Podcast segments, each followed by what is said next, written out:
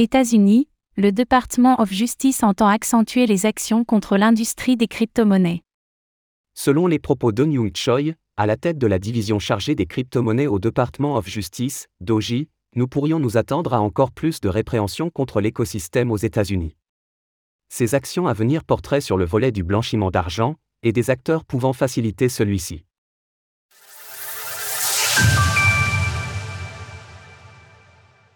Vers plus de sanctions aux États-Unis pour les acteurs des crypto-monnaies. Dans des propos rapportés par le Financial Times, nous apprenons que le Department of Justice, DOJ, des États-Unis compterait mettre les bouchées doubles en matière de répression contre les crypto-monnaies. Plus précisément, ces actions seraient coordonnées par Eun Young Choi, la responsable d'une division crypto spécialement créée sur le gouvernement de Joe Biden.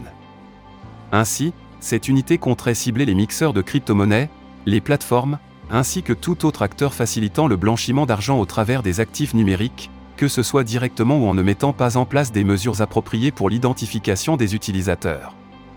L'objectif est donc d'envoyer un message dissuasif, et ce, quelle que soit l'importance de l'acteur dans l'écosystème. Selon Eun Choi, ces actions à venir seraient justifiées par une hausse des activités illicites liées aux crypto-monnaies. Nous constatons que l'ampleur et la portée des actifs numériques utilisés de diverses manières illicites augmentent considérablement au cours des, disons, quatre dernières années. Je pense que cela va de pair avec l'augmentation de leur adoption par le grand public. Y a-t-il une augmentation des activités illicites dans les cryptos? Bien qu'il soit totalement légitime de vouloir combattre les comportements facilitant des activités criminelles comme le blanchiment d'argent, encore faut-il définir ce qui est rangé sous l'étiquette facilité. En effet, pour reprendre le cas des mixeurs, s'il y a une part de leur utilisation qui est faite à mauvais escient, nous soulignons régulièrement les besoins de confidentialité d'investisseurs ne souhaitant pas que tout le monde puisse connaître leurs avoirs. Pour ce qui est d'une hypothétique augmentation des activités illicites, là encore, il convient de bien choisir le prisme par lequel nous souhaitons analyser les chiffres. Eun Choi souligne à juste titre une adoption grandissante du grand public. À partir de là, il peut donc être pertinent d'analyser cela en termes de proportion dans le volume global.